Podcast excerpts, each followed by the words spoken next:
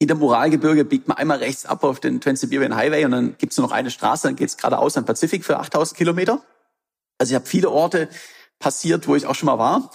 Aber ähm, das war in, in diesem Restaurant so seltsam, weil ähm, genau da habe ich äh, also so ein Déjà-vu gehabt. Ich bin damals auch ähm, komplett durchgefroren da rein und äh, war die Frau und ich habe da in der Abstellkammer übernachtet und jetzt wieder genau dasselbe und auch so die, man erkennt ja die kleinen Details. Also ich erinnere mich an so Sachen wie in dem Restaurant waren zum Beispiel überall am, an, der, an den Wänden waren überall äh, Bilder von so LKWs in der Landschaft aufgehängt und so Sachen. Und das, oh ja, das, das daran erinnere ich mich noch. Und das sind so, äh, man sieht dann irgendwann doch diese oder die Tapete und so. Man erinnert dann wirklich so ganz kleine Details. Okay, hier ist die Zeit irgendwie stehen geblieben. Sieht genau aus wie vor vier Jahren.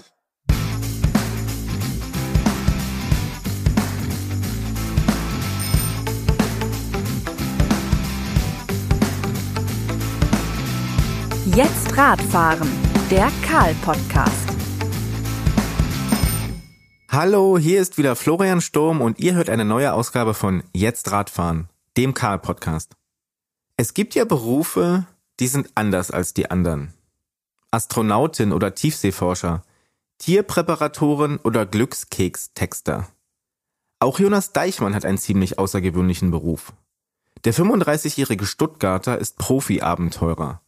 Seine Spezialität sind lange Fahrradtouren. Und mit lang meine ich lang.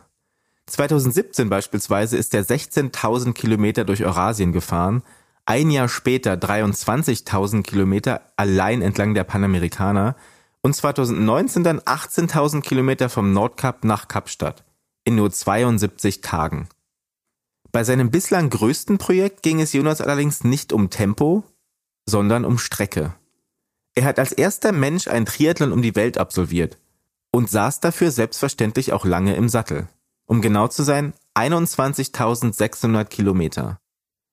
Ich wollte von ihm wissen, wie so ein Leben als Profi-Abenteurer eigentlich aussieht, welche Tipps er hat, um den inneren Schweinehund zu überwinden und ob seine vielen Expeditionen auch ein Stück weit Flucht sind vor einem normalen Alltag.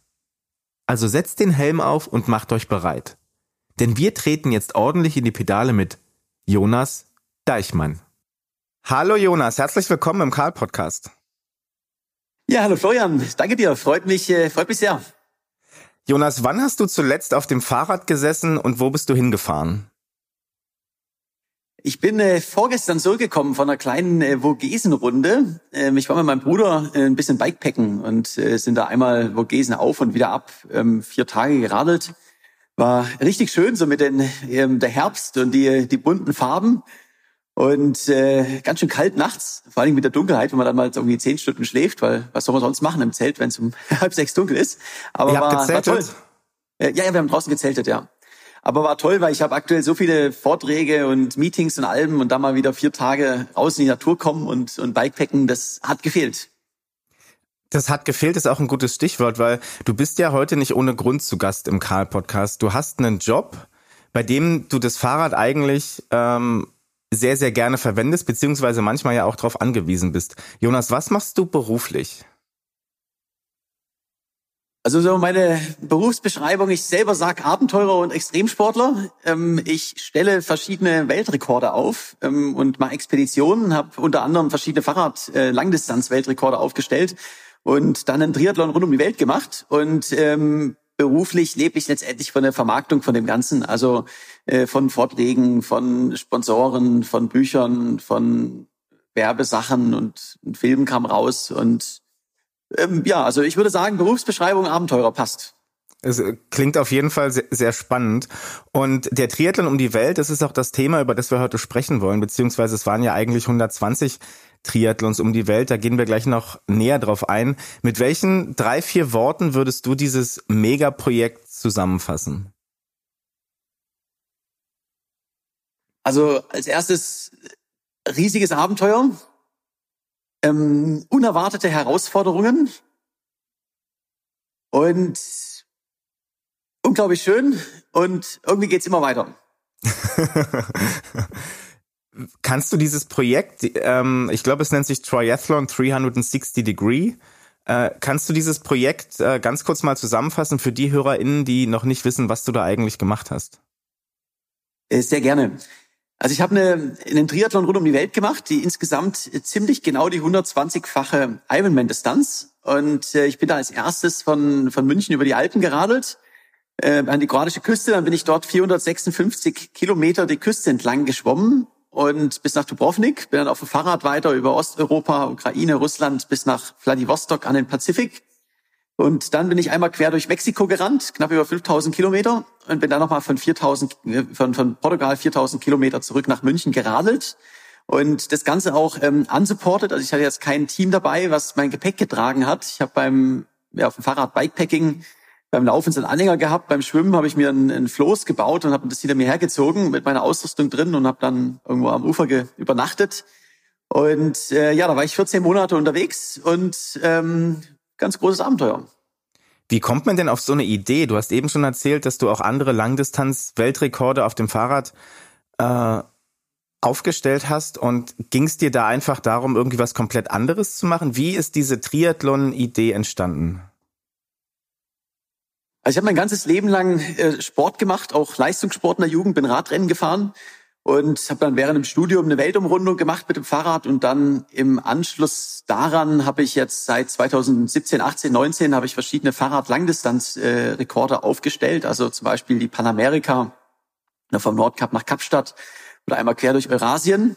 Also ich bin Radfahrer und äh, war in so vielen Ländern und habe überall die Rekorde aufgestellt, dass ich so das Gefühl hatte, auf dem Fahrrad äh, was soll ich jetzt als, wo ist die nächste große Herausforderung? Also ich war, habe das Gefühl gehabt, ich komme gar nicht mehr so richtig raus aus meiner Komfortzone und und äh, weil ich einfach so viel erlebt habe auf dem Fahrrad und äh, ich war so bereit für eine neue Disziplin und ähm, ja, ich war, wo mir die Idee kam für den Triathlon, eben gewissermaßen Profiradfahrer, ein sehr guter Läufer. Ich habe Seepferdchen gehabt und also ja, warum nicht ein Triathlon? Und einmal um die Welt ist ja irgendwie naheliegend als als äh, als Abenteurer ist ja so der, der Traum von jedem.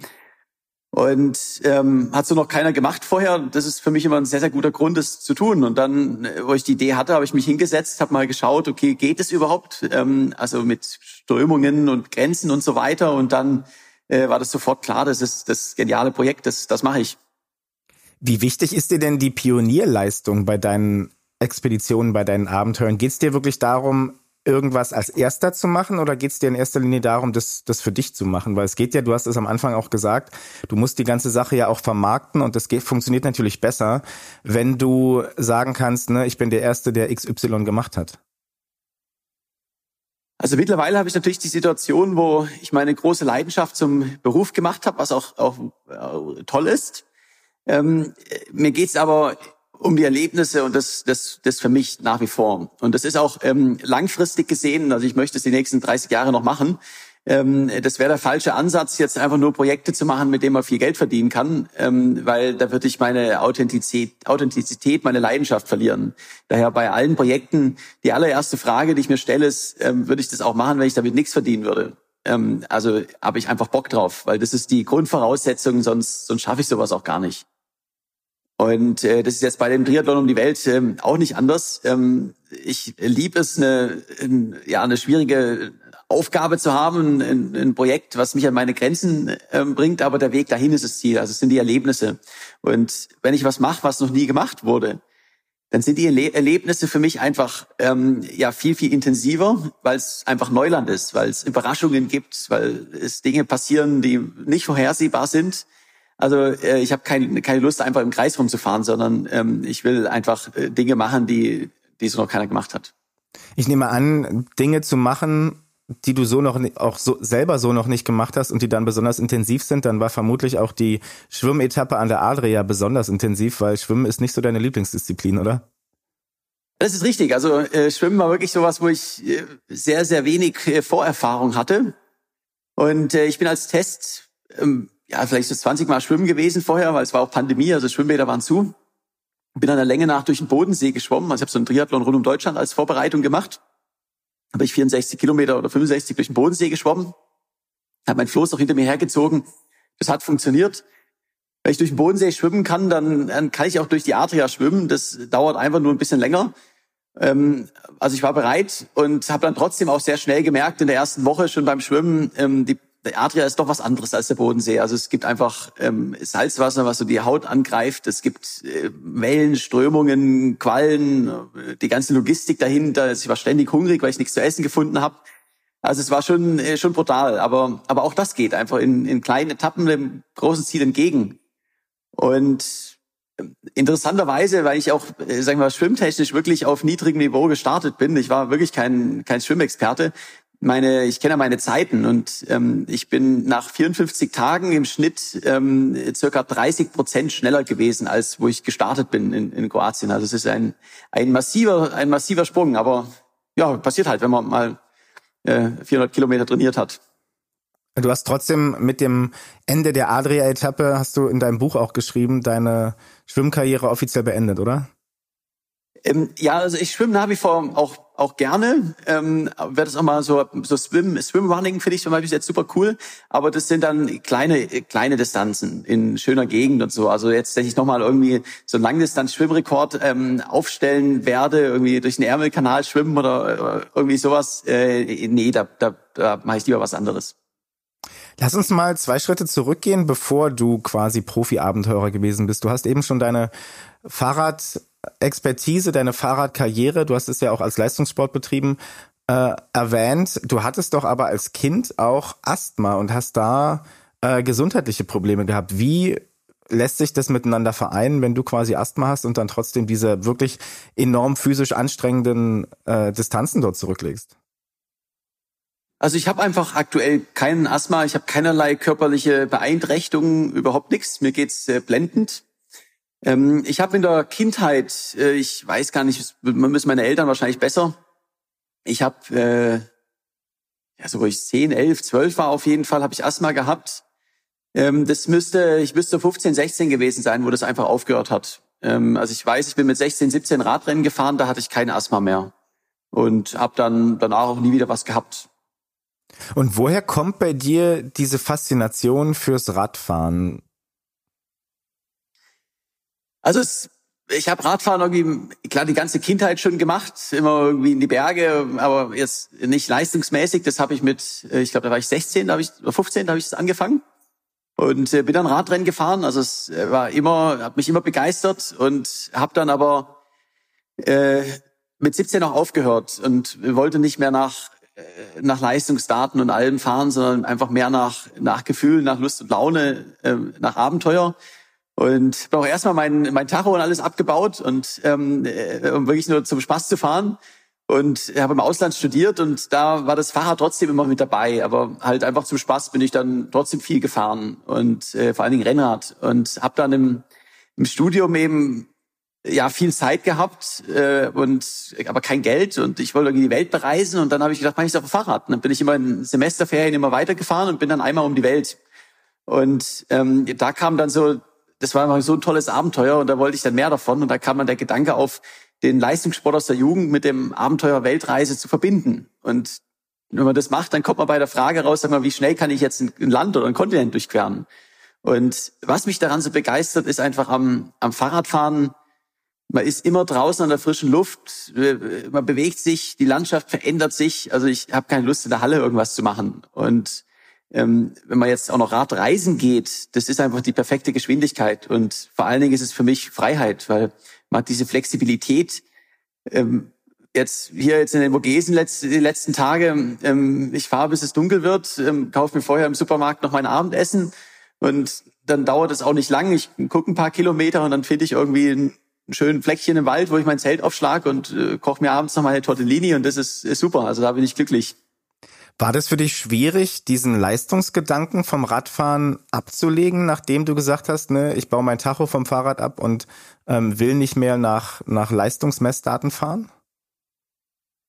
Ähm, also ganz abgelegt habe ich ja, habe ich ja nicht. Ich fahre nur nicht mehr nach nach Trainingsplänen. Also heute habe ich keinen Trainingsplan und ähm, und Ernährung und alles. Ich mache in der Hinsicht alles, was was ich halt will. Ähm, aber ich messe mich nach wie vor ab und an gerne, aber ähm, jetzt nicht die ganze Zeit. Es ist mehr so spielerisch dann. Also gerade wenn ich mit meinem Bruder unterwegs bin, ähm, ist immer mein, mein bester Trainingspartner.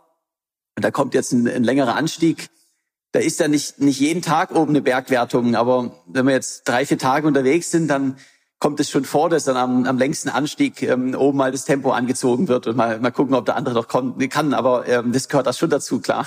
Also ist das schon so ein bisschen Konkurrenz auch zwischen, zwischen dir und deinem Bruder? Äh, nee, Konkurrenz nicht. Also das, das hatten wir früher. Also, also wo ich äh, aufgewachsen bin in der Jugend, wir haben ja alles zusammen gemacht. Mein Bruder ist, ist dreieinhalb Jahre älter als ich.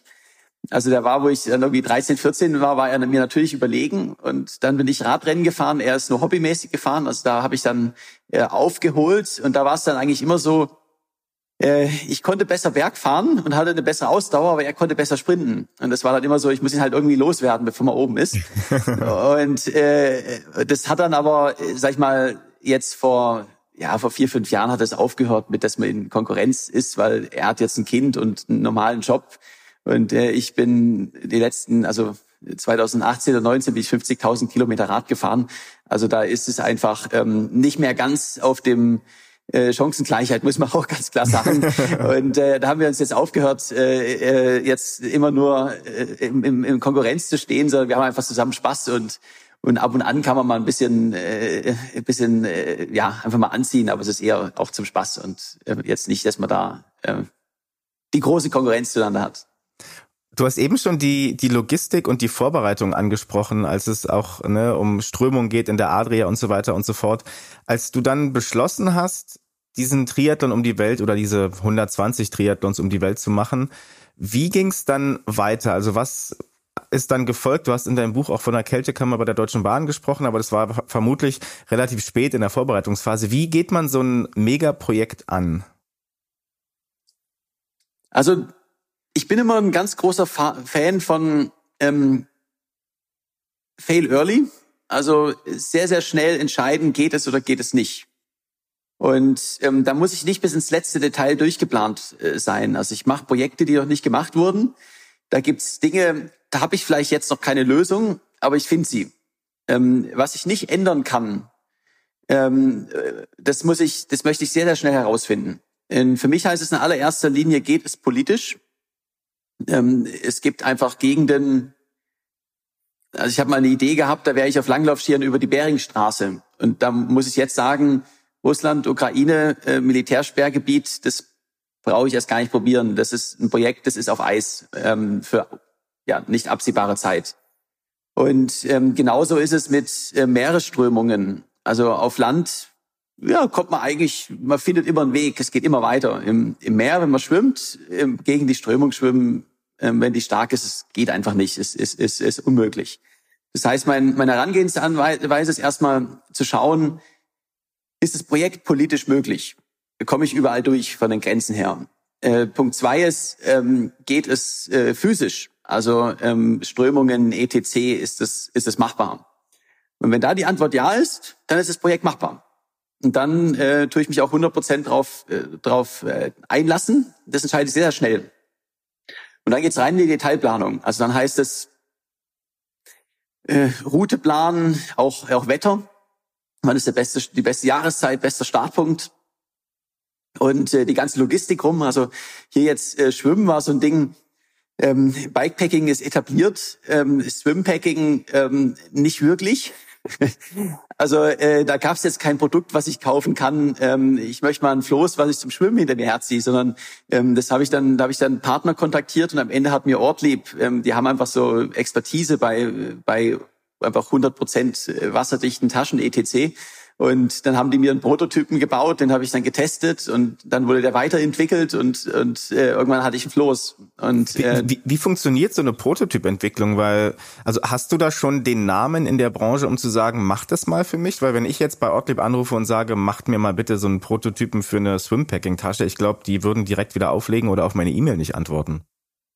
Ähm, also ich arbeite jetzt mit, mit Ortlieb und vielen anderen Partnern seit mehreren Jahren zusammen und ähm, habe letztendlich auch, also ich würde definitiv behaupten, ich bin die Nummer eins im oder der bekannteste und mit der höchsten Reichweite im, im Fahrradabenteuerbereich in, in Europa. Ähm, und da habe ich natürlich auch die Kontakte und auch das Standing, um ähm, zu bekommen, was ich auch möchte, ähm, kann man auch ganz klar sagen. Und ähm, da ist ja eine Firma wie Ortlieb ähm, auch super glücklich drüber, ähm, wenn sie ähm, für so ein Projekt mit einer medialen Reichweite von Millionen ähm, erstmal was entwickeln können, ähm, was dann ja eine Sichtbarkeit hat. Und es ist ja auch der ultimative Produkttest. Also es ist ähm, für eine Firma, die sagt, wir machen 100% wasserdichte Taschen und dann schwimmt einer damit äh, äh, zwei Monate durch die Adria. Ähm, also hinterher weiß man, ob es funktioniert oder nicht. Also äh, das ist mal ein Produkttest in der Praxis. Und war es 100% wasserdicht? Äh, das war es tatsächlich, ja. Und wie funktioniert es dann? Gehst du dann dahin und sagst, guck mal, ihr habt die und die Tasche, könnt ihr das und das daran verändern? Oder sagst du denen dann, ich möchte das und das damit machen und die legen dann doch mal von Null wieder los? Also es war äh, bei Ortlieb gibt's, ich habe erst das, das mein Ansprechpartner im Marketing und auch im Produktentwicklung ähm, und ähm, Ende ich habe ihnen erzählt, okay, das und das mache ich. Äh, ich bräuchte da so ein Floß. Ähm, äh, ihr habt doch wasserdicht Expertise im wasserdichten Bereich. Ähm, gibt's da was? Also ich hatte ja keine Ahnung, ob jetzt ein Rucksack schwimmt und ähm, ob der irgendwie ergonomisch ist äh, bei, im Wasser, keine Ahnung. Also es weiß Ortlieb besser. Und äh, die haben dann gesagt, okay, ähm, klingt äh, super, super spannend. Äh, lass uns mal diskutieren, was du brauchst. Und dann haben wir erst ein Online-Meeting gehabt. Äh, ich habe ihnen erzählt, okay, das ist, was ich mach, machen möchte. Dafür brauche ich das Floß. Ähm, und dann haben sie gesagt, ja, doch, krieg mal, äh, können wir was machen? Ähm, und dann bin ich persönlich eben äh, dorthin gefahren und haben wir ein Meeting gemacht, wo ich wirklich detailliert besprochen habe. Die haben mir auch verschiedene Produkte gezeigt und so, wo man einfach sagen kann, äh, man braucht ja eine Basis. Und ähm, am Ende ist es der Grundkörper ist von dem, dem Ortlieb Track Rucksack. Ähm, der ist auch wasserdicht und da haben sie, sag mal, die, den Grundkörper von genommen und haben den dann halt komplett umgewandelt mit, äh, mit Seitentaschen für meine Trinkflaschen, mit einer Fahne dran, mit einem, mit einem Seil und vielen anderen Änderungen, um es dann einfach Maß zu, schneiden, zu schneidern. Und äh, den haben sie dann erst ähm, selber da bei sich in der Gegend im, im See getestet und äh, dann habe ich einen Prototypen bekommen und äh, bin mit dem am Schwimmen gegangen und dann wurde der nochmal angepasst und dann war das Endprodukt fertig. Und gab es solche speziellen Prozederes auch in puncto Fahrrad? Weil da ist ja eigentlich die Branche schon viel, viel weiter. Aber hast du trotzdem auch, ich weiß nicht, spezielle Teile mitgenommen, die irgendwie den sibirischen Winter überstehen? Oder hast du spezielle Tests machen lassen oder selber gemacht? Ja, ähm, das bei Ortlieb war jetzt schon das mit Abstand ähm, Neueste, weil das ist jetzt ein Produkt, was wirklich nur für mich entwickelt wurde, wo man auch äh, sagen muss, der, der Markt für äh, Swimpacking-Taschen ist sehr begrenzt. Ähm, Im Fahrradbereich äh, gibt es äh, ja gibt's für fast alles schon irgendwas, wo aber dann die meine Partner ähm, doch noch mal gucken, ähm, okay, vielleicht äh, kann man da noch ein paar Änderungen machen und ähm, vor allen Dingen, dass ich halt der Erste bin, der sowas testet. Äh, für Schwalbe zum Beispiel ähm, habe ich neue Reifen ähm, getestet, die es so noch nicht auf dem Markt gab. Ähm, Reisen hat mir eine Winterjacke ähm, entworfen, die dann für Sibirien äh, ist. Und ich bin mit den Sachen auch in den äh, in die Kältekammer von der Deutschen Bahn gegangen. Also die haben da in, in, in Minden äh, bei Hannover so eine, eine Kältekammer, da werden normalerweise Züge auf Extrembedingungen getestet. Und da drinnen hat es äh, minus 24 Grad und dann auch haben sie noch so eine Vereisungsmaschine und Wind und Schnee und so Sachen. Also wir konnten da so einen richtig schönen sibirischen Wintersturm simulieren. Und da durfte ich rein. Und ähm, da waren dann alle meine Partner ähm, auch ganz ähm, begeistert natürlich davon und sind auch teilweise vor Ort gewesen. Also also Wahoo und Supernova und Reisen, die waren alle auch vor Ort und haben, haben geschaut, äh, weil es sind so Sachen, äh, das weiß ja keiner. Äh, funktionieren, also bei Wahoo und Supernova zum Beispiel funktionieren die Akkus noch bei den Temperaturen. Ähm, also wir kennen das, wenn wir das Handy rausholen beim Skifahren und das funktioniert halt nicht mehr. Ähm, also äh, wie ist es bei so einer Lampe oder, oder bei einem Wahoo, äh, wenn du Stunden bei minus 24 Grad bist? Und das war eine unglaublich interessante Erfahrung auch für die. Und dasselbe auch mit ähm, bei Schwalbe äh, Tubeless. Also ich bin ein ganz großer Fan von Tubeless. Die haben mir vorher nicht genau sagen können, bis zu welcher Temperatur das funktioniert ähm, irgendwo so bei minus 20, 22 Grad äh, funktioniert halt Tubeless nicht mehr. Und äh, normale Latexschläuche aber auch nicht, weil die werden dann so ein bisschen spröde. Ähm, die Lösungen sind da Aerothermschläuche, die funktionieren auch bei minus 30 Grad. Ähm, aber das sind alles Sachen, ähm, die wurden halt ähm, schon irgendwie eben getestet, aber halt nicht in der Praxis. Und äh, da so eine Kältekammer bei der Deutschen Bahn, das ist natürlich äh, kommt allen sehr gelegen. Ja, die waren wahrscheinlich froh, dass sie so einen Verrückten hatten, den sie da quasi als Laborratte mal durch den sibirischen Winter haben fahren lassen, äh, der das dann auch noch freiwillig macht und sagt, hier, gebt mir mal euer Zeug, ich teste mal, wie das alles funktioniert.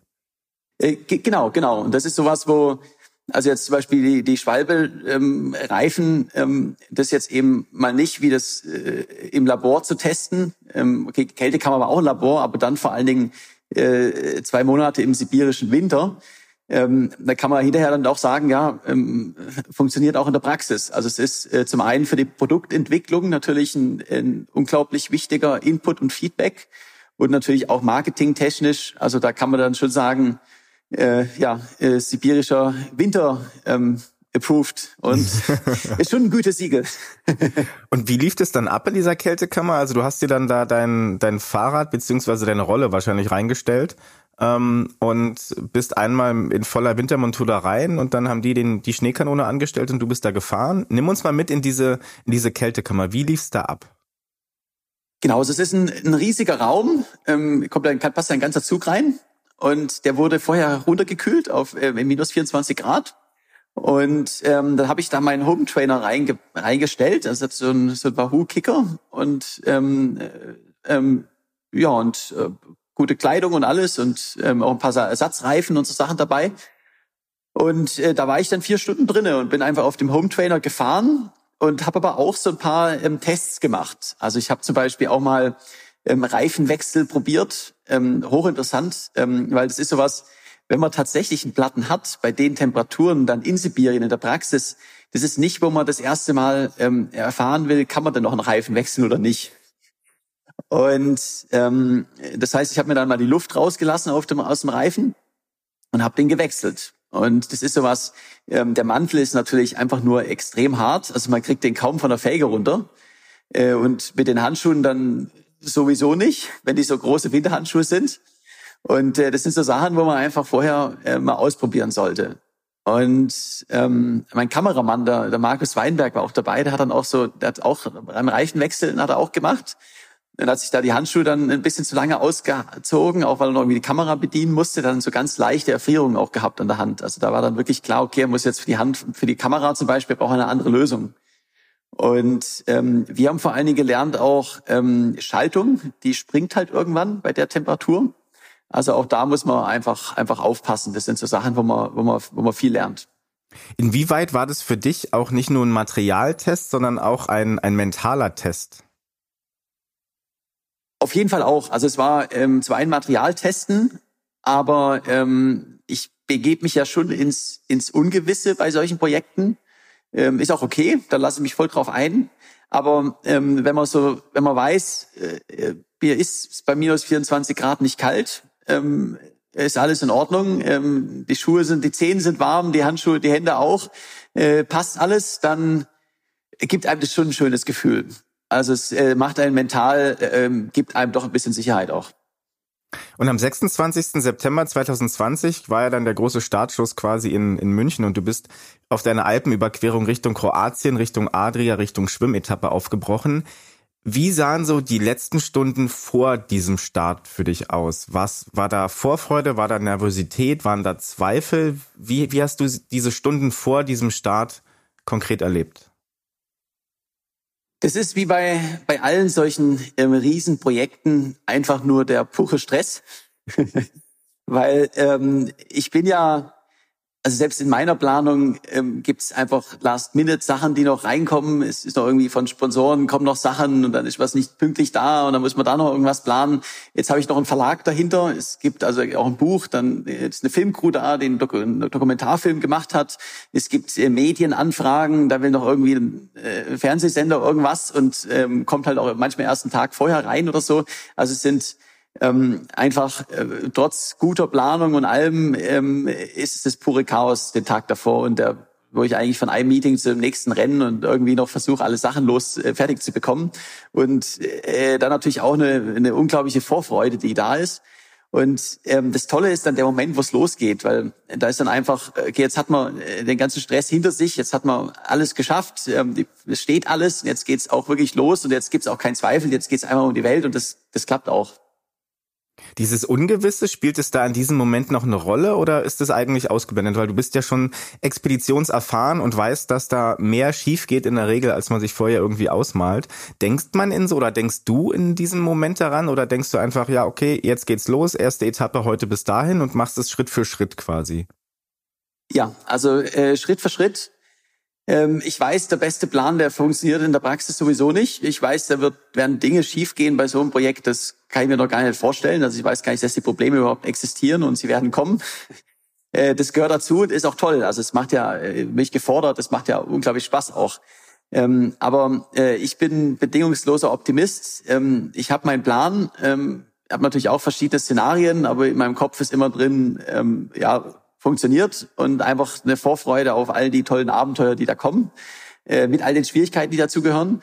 Und ähm, das ist auch so ein bisschen das große Geheimnis beim äh, bei solchen Projekten, ähm, äh, dass man eben nicht, also man muss sich auf Probleme vorbereiten, die kommen, aber ähm, man darf sich davon auch nicht nervös machen lassen. Man darf äh, sich nicht nur auf Probleme fokussieren, sondern äh, muss einfach Optimist sein. Und äh, ich fokussiere mich auf die Aufgabe, die jetzt vor mir liegt. Und das ist jetzt hier an die Startlinie kommen, die Interviews und alles äh, zu machen und meine Sachen zu packen und dass das alles geplant ist und loszuradeln. Und dann fokussiere ich mich, ähm, heute 200 Kilometer zu radeln und in fünf Tagen an der Adria zu sein. Und was dann kommt, ist eine neue Etappe und ähm, die geht dann auch irgendwie. Gibt's für dich einen Unterschied zwischen ich bin bedingungsloser Optimist und ich bin einfach naiv und glaub, dass alles schon irgendwie klappen wird? Äh, da ist ein ganz großer Unterschied, ja. Ähm, ähm, Naivität heißt, ähm, dass man komplett unvorbereitet in Dinge reingeht, die man einfach nicht machen sollte und keine Ahnung hat. Ähm, ich recherchiere alles im, Vor im, Vor äh, im Vorfeld. Also ich äh, recherchiere, bereite mich vor, so gut es nur irgendwie geht. Und äh, das ist auch äh, absolute Voraussetzung als Abenteurer. Wenn man in die Arktik geht oder ähm, auf einen hohen Berg und man hat keine Ahnung, dann ist es ähm, nicht nur naiv, es ist einfach nur dumm und, äh, und lebensgefährlich. Ähm, mit bedingungsloser Optimist äh, meine ich, ähm, ja, ich habe ähm, alle, ich weiß über die Schwierigkeiten, ich bereite mich auch so gut es irgendwie geht darauf vor, aber ähm, ich blende sie aus, bis sie da sind, ähm, sagen wir es mal so. Äh, oder ich fokussiere mich nicht darauf, bis sie da sind. Ähm, ich kann jetzt äh, über die Alpen radeln und, und durch die Adria schwimmen und mir jetzt schon Sorgen machen, oh, 120 Marathons ist so weit, da werde ich ja Knieprobleme haben und kommt noch irgendwo eine Lebensmittelvergiftung dazu und ähm, oh, wird das alles schwierig. Äh, das hilft aber nicht, äh, sondern ähm, ich fokussiere mich auf, auf jetzt, die nächsten, die nächsten Stunden, der heutige Tag.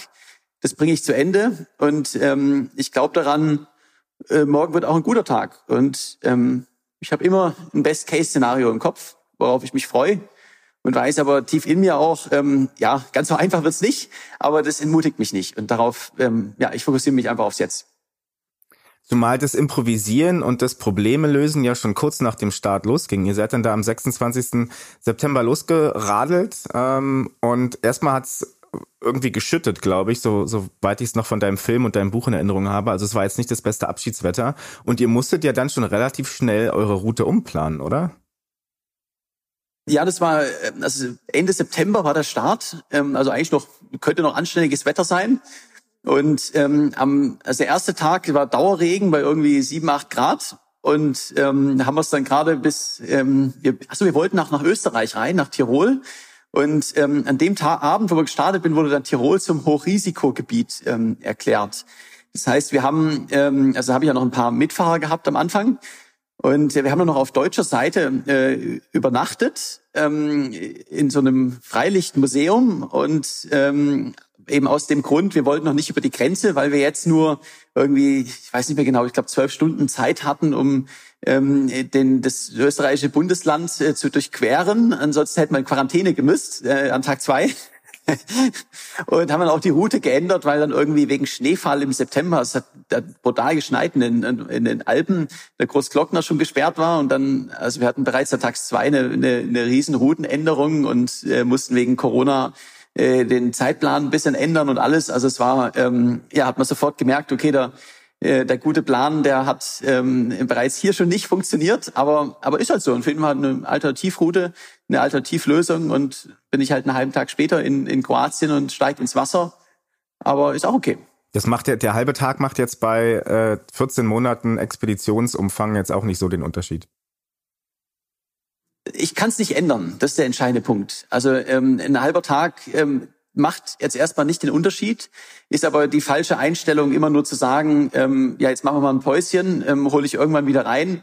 Ähm, die Päuschen summieren sich und ähm, irgendwann äh, wird es ja auch eine, also ich habe einfach eine, ich bin in den 14 Monaten jeden Tag, wo ich jetzt nicht wegen Bürokratie, wegen Grenzschließung festgesteckt bin oder wegen einem Sturm mit der Adria ähm, nicht ins Wasser konnte, äh, ich habe keinen Pausentag gemacht. Äh, jeden Tag äh, bringe ich meine Leistung, weil das ist so der Punkt, ähm, man braucht Disziplin. Wenn man sie einmal bricht, dann bricht man sie auch wieder. Aber ähm, ähm, das ist von der mentalen Seite. Aber ähm, ja, wenn mal was schief geht und ich dadurch einen halben Tag verliere, ist es natürlich am Ende am Ende egal. Es geht eher darum, dass man sich mental davon das nicht zur Routine werden lässt. Diese Disziplin kommt vermutlich auch ein Stück weit von deinem Leistungssport-Background, oder? Weil 14 Monate keinen Pausentag. Klar, dein Körper gewöhnt sich irgendwann an die Strapazen, aber ich könnte mir vorstellen, dass du doch auch, oder dass ich vermutlich und auch viele HörerInnen gedacht hätten, Alter, das war gestern so anstrengend, äh, ich mach's mal heute ein bisschen ruhiger. Auf jeden Fall. Also ähm, Leistungssport, das prägt natürlich auch. Ähm, ich bin in der Jugend ja, hat man auch Trainingspläne und, äh, und alles und ähm, lernt es von klein auf. Und das ist was, was man auch nicht verlernt und auch, auch nicht vergisst.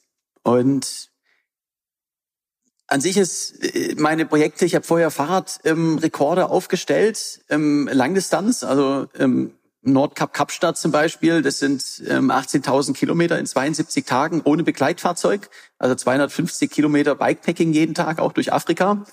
Und ähm, das ist was, ähm, ich lasse mich da nicht verrückt machen, wenn ich mal äh, einen Tag irgendwie Gegenwind habe und ein bisschen weniger als 250 Kilometer fahre. Das, äh, was entscheidet, ist ähm, der langfristige Durchschnitt.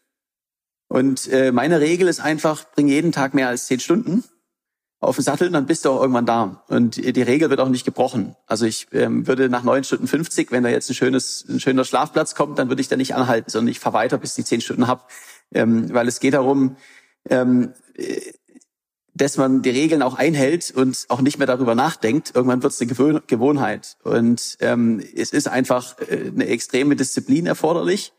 Und ähm, die ist äh, ja in, im sibirischen Winter ähm, besonders erforderlich. Und ähm, ja, das heißt, ähm, Regeln einfach sich selber setzen, einhalten. Und wenn man das oft genug gemacht hat, dann ist es eine Gewohnheit, dann ist es auch nicht mehr schwer.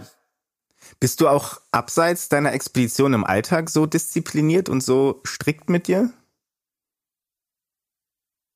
Ja, aber nicht immer, sondern dann, wenn es wichtig ist. Und äh, das ist auch ein wichtiger Punkt. Also wenn ich jetzt einen Vortrag oder so habe, dann stelle ich mir auch den Wecker, habe die Disziplin und alles und ähm, bin noch nie zu irgendwas zu spät gekommen, ähm, was wichtig ist. Aber ähm, ich bin auch keine Maschine am Ende. Also das ist auch ein ganz wichtiger Punkt. Ähm, ich bin 14 Monate unterwegs gewesen, wo ich, äh, ich habe ja eine sieben Tage Woche ähm, von morgens bis abends. Ähm, Mach's ja auch unglaublich gern, ist ja meine Leidenschaft. Und jetzt habe ich die Vorträge und alles. Ist auch ähm, äh, viel zu tun, was ich auch gerne mache. Und ähm, auch ich brauche davon mal eine, er eine Erholung. Ähm, das heißt jetzt, wenn ich jetzt äh, aktuell ähm, jetzt wie in den Vogesen ein, ein bisschen Bikepacken gehe, ähm, äh, und das ist ja wirklich, mein nächstes Projekt ist noch ein, ein paar Monate weg. Ähm, also ähm, da muss ich jetzt nicht in der Topform sein. Ähm, ich habe mir jetzt nicht in den Vogesen um sieben den Wecker gestellt, damit ich auch ähm, ja heute meine 180 Kilometer schaffe, sondern ähm, da ist es dann doch ein bisschen ähm, auch mal Entspannung und, äh, und letztendlich ein bisschen lockerer sehen, ähm, weil ich genau weiß, ähm, irgendwann kommt auch wieder der Tag, wo es wo es drauf ankommt. Und wenn es drauf ankommt, dann gibt es auch keine Ausreden, sondern dann gibt es einfach Disziplin und äh, durchziehen. Wir haben jetzt bald das Jahresende erreicht und dann wird es für viele Leute auch wieder um das Thema äh, gute Vorsätze fürs neue Jahr gehen. Äh, und äh, Selbstdisziplin. Hast du einen Tipp oder hast du für dich eine Strategie entwickelt, wie du diese Disziplin aufrechterhältst? Weil so, ich, auch du wirst vermutlich mal keine Lust haben, äh, diese zehn Stunden jeden Tag im Sattel zu sitzen, nehme ich an. Ja, also es gibt natürlich auch äh, auch schwere Tage dabei. Ich habe ähm, die meisten Tage sind ja sind ja machen auch super Spaß und ähm, wo ich meine Energie rausziehe, sind sind Erlebnisse und sind Belohnungen und so so kleine Dinge und daher äh, ich würde jedem zwei Tipps geben, ähm, wie man sich denn die Disziplin ein bisschen leichter macht. Und das ist zum einen ähm, das Thema auch ein bisschen einfach Spaß und Lockerheit reinzubringen in den Alltag. Ähm, also mir fällt es, und ins Training, mir fällt es zum Beispiel viel, viel einfacher, ähm, draußen Sport zu machen als, als drin. Ganz einfach, die Landschaft verändert sich, man hat irgendwie, äh, ja, man erlebt was. Und äh, der zweite Punkt ist, ist Belohnungen. Ähm, also ähm, ich sage mal, ich, radel und renne von Schokoriegel zu Schokoriegel. Äh, und so ist es tatsächlich auch. Ähm, äh, wenn ich äh, ja wenn ich schwimme, dann schwimme ich zum nächsten Felsen oder über die nächste Bucht und da gibt's einen Schokoriegel ähm, wenn ich laufe, äh, meine 120 äh, Marathons durch Mexiko, dann, ähm, dann schaue ich immer, okay, wo ist äh, vorher, wo ist das nächste, die nächste Tankstelle, das nächste Restaurant und da, und da freue ich mich schon drauf. Und, und äh, 500 Schokoriegel später bin ich dann angekommen und ähm, äh, das ist unglaublich wichtig. Also man braucht einfach was, auf was man sich freuen kann und das sollte auch nicht so weit weg ist, weg sein. Und dann wird es irgendwann einfach so eine, ja, eine Gewohnheit. Wie sah denn eigentlich, du hast die Schoko, Schokoriegel gerade angesprochen, wie sah so dein Alltag gerade in Bezug auf die, auf die Fahrradstrecken aus? Weil ähm, es ist ja relativ eintönig und doch dann irgendwie immer so ein bisschen anders. Ja, also äh, es ist größtenteils, das war eine interessante Strecke, gerade durch Europa. Ähm, dieses Mal war es ja kein Geschwindigkeitsrekord. Das heißt, ähm, ja, ich habe jetzt keine Riesenumwege gemacht, aber bin schon auch mal ein klein, kleines extra Pässle eingebaut, damit es auch spannend bleibt. Und ähm, dann gibt es auf der anderen Seite Abschnitte wie jetzt äh, zum Beispiel sibirische Tiefebene, also vom Ural bis bis an Baikalsee, das ist bis nach Novosibirsk, ist es einfach nur langweilig, ist flach und schnurgeradeaus durch den Sumpf im Winter. Also ähm, alles andere als als aufregend. Und ähm, dann äh, setze ich mir einfach, da brauche ich Disziplin. Und dann setze ich mir äh, eine Routine. Das heißt, äh, ich stelle mir morgens den Wecker, ich stehe ich steh auf äh, in meinem Zelt, ähm, radel los, frühstücke was, ähm, radel noch mal 100 Kilometer, mache eine Mittagspause, ähm, radel weiter, finde abends irgendwie ein Restaurant, esse was, fahre wieder raus ähm, und übernachte irgendwo.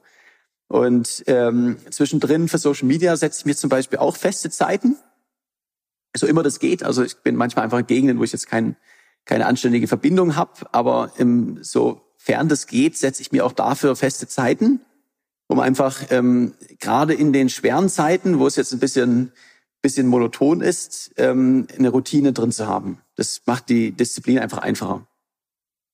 Und in deinem Buch, äh, Das Limit bin nur ich, äh, den Link zum Buch und auch zum Film, den packen wir dann nachher in die Show Notes.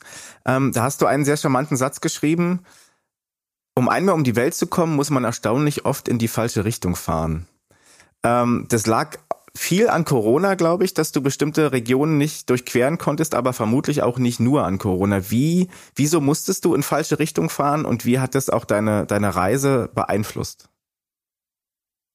Ja, die äh, Corona war letztendlich die Bürokratie war die größte Herausforderung bei meiner Reise, nicht das ähm, rein sportliche, sondern äh, Bürokratie, ähm, weil äh, ich habe ja während äh, mitten der Pandemie eine Weltumrundung gemacht. Dazu muss man sagen, ähm, ich bin Geschäftsreisender, das heißt, äh, manche Grenzen waren auf, die für Touristen zu sind.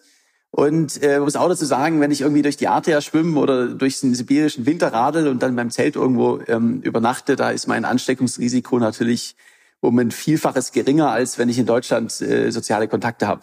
Also daher äh, war das von der Perspektive eine, eine super Sache. Und ähm, ich hatte die Route ursprünglich so geplant, ich wollte nach dem Schwimmen auf dem Fahrrad über die Türkei und dann schön warm im Süden entlang über Iran, Pakistan, Indien, Südostasien. Dann waren die Grenzen alle zu und ich bin in der Türkei festgesteckt und habe dann nach sieben Wochen Warten irgendwann eine, eine Sondergenehmigung bekommen und ein Sportvisum, um auch nach Russland einzureisen. Hab dann nochmal gewartet in der Ukraine, bis dann irgendwann mein Visum kam. Bin dann bis nach Vladivostok an Pazifik geradelt. Dann wollte ich ursprünglich durch die USA rennen, aber die haben mich nicht reingelassen. Äh, Kanada auch nicht. Und am Ende durch Mexiko gerannt. Also wieder eine komplette Umplanung. Und ähm, am Ende, äh, ich würde sagen, von den äh, 120 ähm, Ironmans, also irgendwie die fast 30.000 Kilometer, die ich da zurückgelegt habe, da waren ähm, ja mindestens 20.000 auf einer in Ländern auf einer Route, das, wo ich eigentlich gar nicht so geplant hatte, aber ähm, geht auch irgendwie. Also es hatte einen, ja, einen unglaublichen Einfluss. Dir ist ja auch in puncto soziale Medien und Feedback auf deiner Reise, gerade in Bezug auf die Corona-Lockdowns, nicht immer nur positives Feedback entgegengeschlagen. Etliche Leute haben gesagt, ne, entweder hör ganz auf oder das ist ja irgendwie unethisch zu reisen, während andere alle im Lockdown feststecken. Inwiefern hat diese Kritik mit dir was gemacht? Letztendlich stehe ich da drüber. Ähm, das waren auch sehr, sehr, sehr wenig Leute, muss ich sagen. Ich habe ähm, zu 99,9 Prozent sehr positives Feedback von allen Leuten bekommen.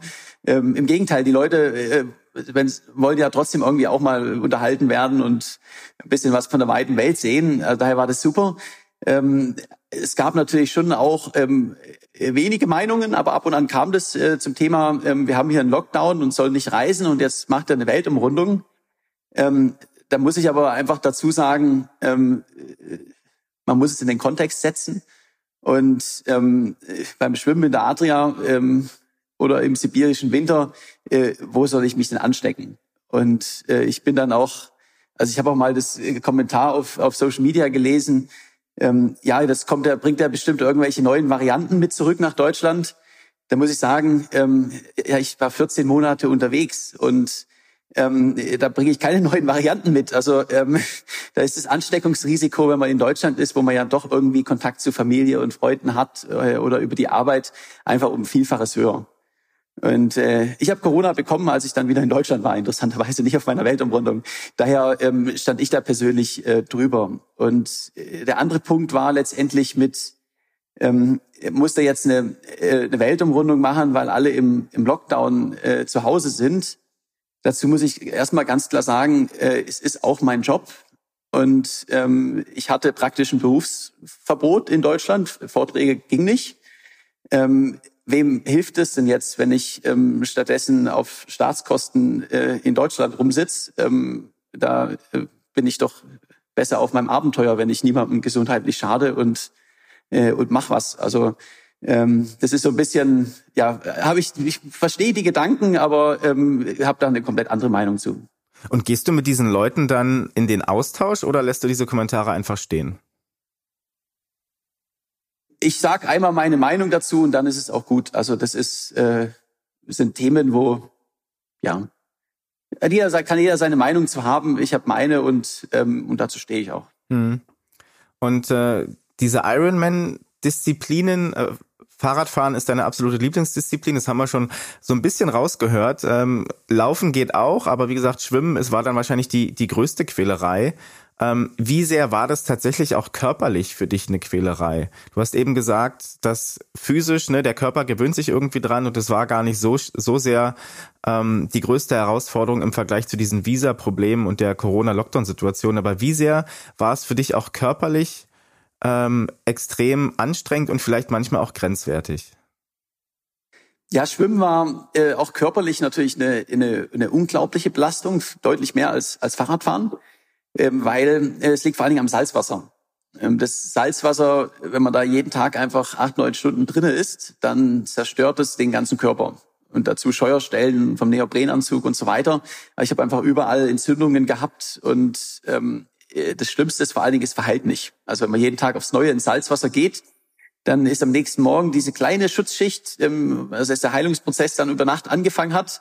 Und dann geht man am Morgen wieder ein paar Stunden ins Wasser und dann ist dieser ähm, Heilungsprozess wieder zunichte gemacht worden. Und ähm, also ich habe teilweise Schnittverletzungen gehabt, die sind in drei, vier Tagen normalerweise weg. Die habe ich halt äh, Wochen später immer noch gehabt. Und ähm, dann irgendwann auch die Kälte, die noch dazu kommt. Man, wenn es Wellengang hat, dann ist man auch am, halt am Wasser schlucken, also auch äh, Magen ähm, ist dann nicht so angenehm. Und dann Quallen, die ins Gesicht schwimmen, weil da habe ich dann am Ende mir einen Bart wachsen lassen, der hat dann ein bisschen geschützt. Ähm, das war aber schon ähm, ja eine, eine extreme Belastung. Also beim, beim, beim Schwimmen hat man äh, bei den Distanzen im Salzwasser äh, jeden Tag irgendwo Schmerzen. Wenn du wochenlang und teilweise monatelang die gleiche Disziplin ausführst, ne? Du schwimmst die ganze Zeit, du läufst die ganze Zeit. Dein Körper stellt sich ja auch irgendwie drauf ein. Wie anstrengend waren dann für dich beziehungsweise für deinen Körper diese Umstellungsprozesse nach 460 Kilometer Schwimmen wieder aufs Rad zu steigen, beziehungsweise dann ähm, auch wieder die, äh, die 120 Marathons zu laufen. Wie, äh, wie steckt der Körper diese Umstellungsprozesse weg? Also beim, beim Radfahren hat es so drei, vier Tage gedauert. Ähm, ich bin dann aufs Rad gestiegen und äh, losgefahren und am ersten Tag, am zweiten, am zweiten Tag ging es auch direkt so einen richtigen hohen Pass drauf. Ähm, da war ich, also beim Fahrradfahren bin ich immer in Form. Also ich kann auch ohne Training 200 Kilometer radeln. Aber äh, normalerweise bin ich nach 200 Kilometern Radeln nicht müde, habe keinerlei Erschöpfungserscheinungen. Und äh, da war das dann schon so, oh okay, ähm, äh, habe ich schon lange nicht mehr so gespürt, meine Beine. Also man, man merkt halt schon, das ist eine neue Disziplin, die man nicht gemacht hat. Aber ähm, der Körper erinnert sich ja daran, dass man mal in Topform war, auch in der Disziplin. Und die Grundausdauer ist vorhanden. Das dauert dann ein paar Tage und dann, dann hat sich der Körper angepasst. Beim Laufen war es ein bisschen äh, ein anderer Fall, einfach weil äh, es sind ganz andere Muskelgruppen und ich bin sieben Monate ja nicht gerannt, bin ja nur geschwommen und geradelt und bin dann äh, ja 120 Marathons in 120 Tagen gerannt ähm, und äh, da habe ich nach dem ersten Marathon, ich habe ich konnte kaum noch laufen, ich bin halt äh, gehumpelt und das ging so die erste Woche war war wirklich schlimm und dann wurde es langsam besser. Ich habe so nach circa 20 Marathons war ich dann schmerzfrei. Und was kostet dich bei so einer Expedition am meisten Anstrengung? Äh, gute Frage, die habe ich tatsächlich so noch nie bekommen. Ähm, äh, mittlerweile muss ich ganz klar sagen, am meisten Anstrengungen kostet mich das äh, drumherum. Also Social Media, äh, Mediensachen, ähm, etc., weil das ist einfach eine, eine mentale Anstrengung, wo man auch immer konzentriert sein, äh, sein muss natürlich das ist für mich der ähm, anstrengendere Teil als letztendlich die, die sportlichen Aktivitäten. Und was ist für dich der größte Luxus auf so einer Expedition? Der größte Luxus für mich ist die, diese, oder das Schönste, diese Freiheit. Ähm, also im, im Zelt draußen zu sein und einfach ähm, ja, gerade auf dem Fahrrad, äh, ich rade los, ich weiß nicht, wo ich heute Abend bin, aber ich weiß genau, ich finde irgendwie einen richtig tollen Schlafplatz und äh, einen tollen Weg dahin und das ist für mich das, äh, das Allerschönste bei solchen Projekten. Und als Luxus an Sachen jetzt, ähm, was ich mir gönne, ähm, ich habe jetzt keine Teil, nichts dabei an Ausrüstung, worauf ich ähm, sage, das würde ich nicht brauchen. Diesen Luxus, den gönne ich mir nicht. Ich bin einfach ähm, ja da bedingungslos bedingungsloser Minimalist. Ich säge mir auch meine Zahnbürste ab, um einfach Gewicht zu sparen. Da ist jetzt nichts mit irgendwelchen äh, äh, Luxusgegenständen, die dabei sind. Ähm, ich gehe aber sehr, sehr gerne in Restaurants. Also das ist auch was, ähm, äh, ich habe meistens keinen Kocher dabei, sondern gehe halt wirklich auch oft in, in, in Restaurants, und weil ich gerade so gutes Essen in neuen Ländern gerne ausprobiere. Das ist so ein bisschen ein kleiner Luxus. Da könnte man Geld sparen, aber, aber muss auch nicht sein es hat ja dann auch viel mit dem mentalen Wohlbefinden einfach zu tun und auch äh, ganz normal ist es ja auch, dass man dann irgendwie eine normale warme Mahlzeit haben will und das die Kulinarik ist ja im Grunde auch ein Fenster in ähm, in die Region und in in die Kultur, in der man ist, weil auch wenn du jetzt nicht dieses äh, Geschwindigkeitsgetriebene hattest auf dieser Expedition, wenn du jeden Tag, ich weiß nicht, 150, 200 Kilometer mit dem Fahrrad fährst, auch wenn du viel mitnimmst, du rast ja trotzdem durch manche Länder durch. Absolut. Also ich sehe das immer so als eine, eine erste Entdeckungsreise bei meinen äh, Rekordfahrten.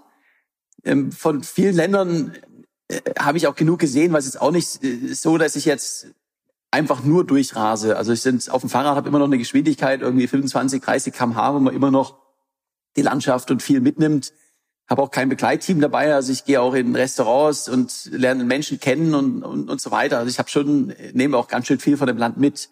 Und ähm, trotzdem ist es eine erste Entdeckungsfahrt, weil es auch andere Länder gibt, wo ich sage, das fand ich so, oder Gegenden, das fand ich so toll, da will ich nochmal zurück und dann mit, mit viel Zeit und dann äh, ohne irgendeinen Zeitdruck, sondern dann einfach wirklich mal ähm, so richtig erleben. Und ähm, ja, das ist toll. Und eine der größten Herausforderungen, fahrertechnisch gesehen, war vermutlich auf dieser Expedition die Durchquerung des sibirischen Winters, die, du hast es vorhin erzählt, die ja gar nicht so geplant war. Und da gibt's eine Stelle in deinem Buch, die das ganz gut beschreibt, was da eigentlich auf dich wartet und wie da quasi deine, deine Fahrradtour, dein Fahrradalltag aussah. Du bist dort in Mogotscha, einer Kleinstadt im Südosten Russlands und da gibt's eine Passage, ähm, von der ich dich gerne mal bitten würde, dass die du, die du uns mal vorliest. Äh, um uns mal so einen kleinen Eindruck zu geben, was dich da so, äh, was dir da so begegnet ist. Sehr gerne, dann leg ich mal los. Die nächsten Tage bringen die sibirische Hölle zurück. In dieser Gegend ist es im Winter nasskalt und das Frühjahr ist davon kaum zu unterscheiden. Immerhin haben wir jetzt schon Anfang Mai. Die Temperaturen schwanken zwischen plus drei und minus vier Grad. Dauerregen in den tiefen Lagen und Schneeregen weiter oben wechseln einander ab. Da heißt es Zähne zusammenbeißen und durch. Die Distanzen betragen nach wie vor bis zu 100 Kilometern ohne Tankstelle oder Restaurant oder auch nur ein einziges Haus. Die Kälte setzt mir inzwischen ziemlich zu. Vor allem Hände und Füße werden unter diesen Bedingungen starr und taub. Möglichkeiten, mich aufzuwärmen, gibt es kaum. Ich bin jetzt in dem Gebiet, wo China am weitesten nach Norden ragt. An einer Abzweigung mache ich den kleinen Schlenker in den Ort Mogocha. Meine Füße und Finger müssen unbedingt wiederbelebt werden. Ich finde ein Lokal, in dem, äh, in das ich bibbernd wanke. Und die alte Dame, die hinter dem Dresen steht, kommt sofort zu mir, kümmert sich um mich, bringt mir heißen Borscht, hängt meine Sachen zum Trocknen auf. Jetzt habe ich nicht mehr vor Kälte Gänsehaut, sondern aus Dankbarkeit. Ich darf sogar in einer kleinen Kammer hinter dem Laden übernachten, sagt sie. Während ich in eine flauschige Decke gehüllt auftaue und die Dame und das Lokal genauer betrachte, fällt mir plötzlich auf, hier war ich doch schon mal. Genau hier, exakt auf derselben Etappe, hatte ich vor vier Jahren während meines Eurasien-Rekords meine schwerste Krise durchlebt. Es war August und ich war mit meinem kurzen Radhosen unterwegs, als es anfing zu schneien. An der Abzweigung nach Mogotscha war ich völlig durchgefroren an genau diesem kleinen Restaurant gekommen. Damals hatte, ich, hatte die Dame hinter dem Dresen schon einen Krankenwagen für mich rufen wollen. So elend war es mir gewesen. Ich war nicht einmal mehr in der Lage gewesen zu bezahlen, weil meine Finger zu klamm waren, um das Geld zu zählen. Dieses Mal ist es nicht ganz so schlimm, weil ich besser ausgerüstet bin. Ich bin aber auch dieses Mal für die Rettung mehr als dankbar. Ich setze an meiner Gastgeberin, ich setze an, meiner Gastgeberin das alles zu erzählen, doch sie blickt mich nur mitleidig lächelnd an und versteht, glaube ich, kein Wort. Die Region um Mogotscha ist für ihr scheußliches Klima berüchtigt. Kalt ist es auch anderswo in Sibirien. Allerdings herrscht hier meist eine trockene Kälte, die man aushalten kann. Mogotscha dagegen ist kalt und nass. Zu Sowjetzeiten, so erzählte man mir, gab es in Mogotscha einen Stützpunkt der Armee. Und wer hierher versetzt wurde, fühlte sich auf dem direkten Weg in die Hölle. Daher stammt der Spruch, Gott erschuf Sochi und der Teufel Mogotscha. Nachdem ich nun zweimal hier war, einmal im Mai, einmal im August, und beide Male bei Schneeregen kann ich zumindest den zweiten Teil dieser Redensart bestätigen. Vielen lieben Dank, äh, Jonas, für den, für den Eindruck. Wie ist es dir da ergangen, als du dann mitbekommen hast, hier war ich schon mal? Obwohl das ja, du hattest diese Route ja so vorab gar nicht geplant. Ja, das war ein äh, total seltsames Gefühl, weil ich war natürlich an vielen Orten in, in Russland schon mal, weil es gibt da hinter Moralgebirge biegt man einmal rechts ab auf den Trans-Siberian Highway und dann gibt's nur noch eine Straße, dann geht's geradeaus am Pazifik für 8000 Kilometer. Also ich habe viele Orte passiert, wo ich auch schon mal war.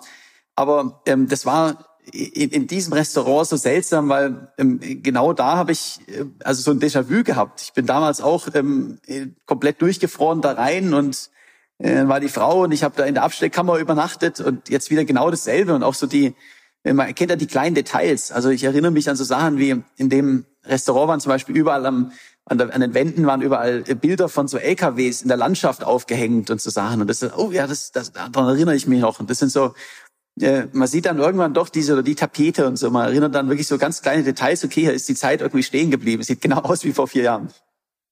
Und hat die Frau sich an dich erinnert? Die hat sich dann auch an mich erinnert und äh, hat auch irgendwie ja, was machst du jetzt hier schon wieder? Und war, äh, bin beide mal so ein bisschen elendig zur schlimmsten Jahreszeit gekommen, wo ähm, ja jetzt im Winter, da kommen ja keine Radfahrer dabei und äh, vorbei. Und äh, das hat sie, ja, war super nett und, und, und, und herzlich. Und das ist auch so mit das, das Tolle bei so Radreisen. Man lernt einfach nette, hilfsbereite Leute überall kennen. Inwiefern hat denn auch deine ungewöhnliche Route, ne, Sibirien im Winter, beziehungsweise auch dein, allein der Fakt, dass du da mit dem Fahrrad lang geradelt bist, inwiefern hat dir das diesen Sonderstatus gegeben, der dir dann auch manche Sachen vielleicht vereinfacht hat? Ja, es macht natürlich die Dinge, ähm, man bekommt mehr Hilfe und man fällt natürlich überall auch sofort auf. Also in den Ländern im sibirischen Winter, da gibt's keine Radreisenden oder praktisch nicht.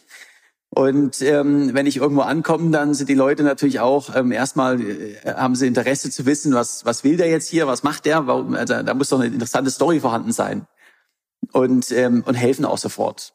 Und ähm, dann äh, muss man auch ganz klar sagen, äh, mein Status mit so einem Triathlon rund um die Welt ähm, und äh, ist ja war ja auch ist auch groß in Medien etc ähm, gibt mir auch Kontakte auf vielen Ebenen, um einfach mal ähm, auch mal Dinge, ähm, die ja ein bisschen einfacher zu bekommen.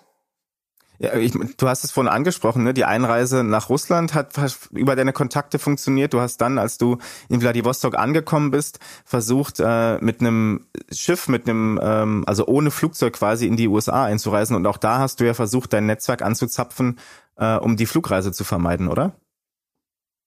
Genau, also das äh, Visum für Russland, ähm, das war der eine Teil. Ich habe auch noch eine, ja letztendlich eine Sondergenehmigung gebraucht, um auch die Landgrenze zu überqueren, weil offiziell kommt man nur mit dem Flieger rein nach Moskau. Ähm, und das hat dann am Ende mit viel Vitamin B über ähm, ja, die Triathlon Union und Olympisches Komitee und so weiter geklappt. Und ähm, dann bei der wollte ich am Segelboot auch über den Ozean und dann äh, mit einem äh, mit einem Frachtschiff als Plan B und äh, wollte auch äh, ja USA, Kanada rein. Ähm, habe da auch Kontakte bekommen, wirklich bis ins, ins Top-Management bei großen Konzernen und in die allerhöchste Politik. Und ähm, ja, in den USA ist aber auch damit nichts zu machen. Und wenn's, wenn kein Segelboot in Russland liegt, dann kann man auch keins herzaubern. Also das, äh, da, ist, da ist dann auch das Netzwerk irgendwo ans Limit gekommen. In welchen Momenten, sei es aus organisatorischen Gründen, aus logistischen Gründen, aus physischen Gründen, in welchen Momenten hast du ans Aufhören gedacht? Ähm, gar nicht. Das war einfach keine Option. Sicher, also die Antwort hätte ich jetzt so auch sehr schnell erwartet, aber gab es nicht mal irgendwie eine wirklich schlimme Krise, wo du gedacht hast, ach du Scheiße, äh, was mache ich hier eigentlich? Vielleicht wäre es besser, ähm, aufzuhören? Oder hast du einfach auch durch deine Erfahrung von vorherigen Expeditionen, wo du diese Gedanken vielleicht mal gehabt hast, weißt du einfach besser damit umzugehen? Also den Gedanken hatte ich, hatte ich nie ans Aufgeben. Ich habe immer fest daran geglaubt, wir finden irgendeine Lösung. Ähm, das mental Schwierigste für mich war definitiv, ähm, wo ich in der Türkei ähm, festgesessen bin und erstmal alle Grenzen nach Osten äh, zu waren. Und ich ja am Anfang sah es auch echt nicht so aus, als ob ich eine, eine Einreisegenehmigung für Russland bekomme. Also da war wirklich jetzt ähm, erstmal war es einfach nicht klar, wie geht's jetzt weiter um die Welt. Ähm, aber ich habe trotzdem fest daran geglaubt, ähm, irgendeine Lösung gibt's immer, irgendwie geht's auch weiter.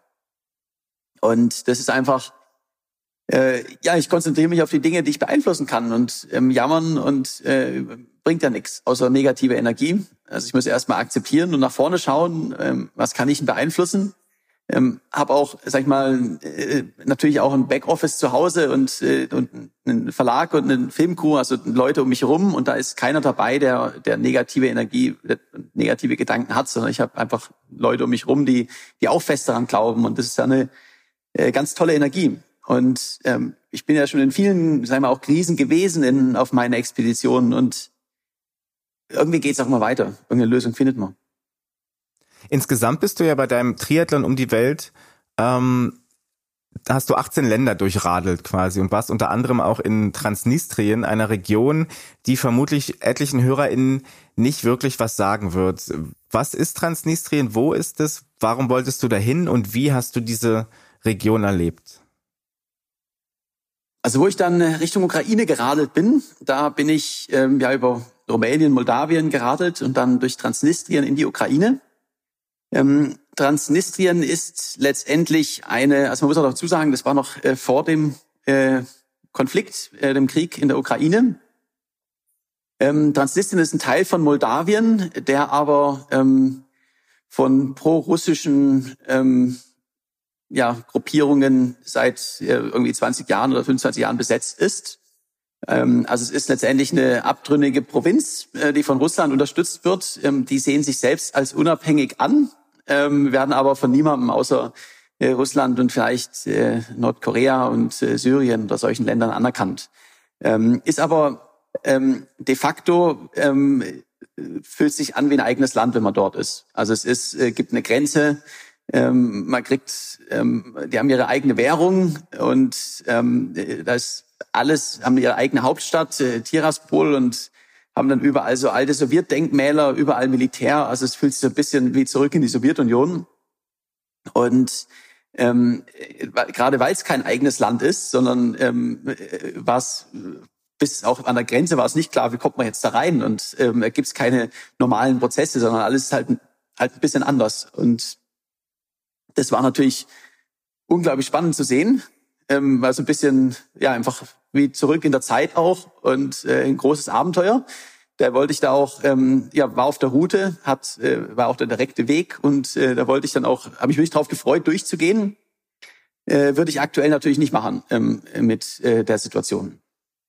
Und wenn es ein Land oder eine Region eher ist, die ne, nur von Russland und äh, sich selber quasi anerkannt wird, wie funktioniert es dann mit der Einreise? Also brauchtest du da auch ein extra Visum oder wie, wie funktionierte das? Ähm, ein extra Visum braucht man dafür nicht. Ähm, es ist auf der einen Seite, ähm, man muss ein bisschen aufpassen, vor allen Dingen bei der, bei der Ausreise wieder, ähm, wie, das funktioniert, weil ähm, Moldawien ja zum Beispiel Transnistrien äh, natürlich nicht anerkennt, sondern sagen, das ist Teil von unserem Land. Das heißt, man muss ein bisschen aufpassen, dass man da nicht in die in die Situation kommt, dass man jetzt in einem ja einen illegalen Grenzübergang aus der Sicht von den Mainen macht. Und ähm, für mich war das so, äh, es gibt dann so einen Schlagbaum und ein paar transnistrische Soldaten, die da stehen. Ähm, die Moldawier haben vorher noch mal meinen Pass angeguckt und haben dann gesagt, ja, darfst rüber. Und ähm, auf transnistrischer Seite wurde es dann halt, gab es ein paar Telefonate und so und dann haben sie mir auf Russisch irgendwie erklärt, ähm, ich glaube, ich muss, habe irgendwie nur zwölf Stunden, um durchzugehen. Ich war nicht so sicher. Und äh, dann ging der Schlagbaum auf und ich durfte rein und bin dann einmal äh, durchgeradelt und ähm, das Interessante auf der anderen Seite ähm, reist man gleichzeitig aus Transnistrien und aus Moldawien aus.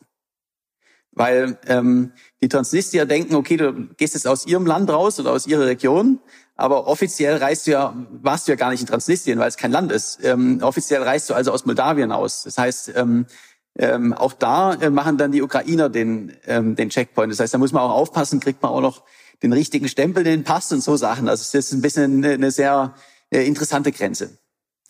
14 Monate Abenteuer und Expedition in, ich weiß nicht, eineinhalb Stunden Podcast oder einer Stunde 20 Podcast zusammenzufassen, ist ein bisschen schwierig. Deswegen spulen wir jetzt mal ein bisschen vor. Äh, jeder oder jede, die mehr über Jonas Abenteuer erfahren will, sollte sich auf jeden Fall unbedingt das Buch durchlesen beziehungsweise den Film anschauen. Also du bist dann quasi nach Vladivostok dann mit dem Flieger Richtung äh, Nordamerika, hast dann mal ebenso 117, äh, 120 Marathons in 117 Tagen abgerissen, was man halt so macht.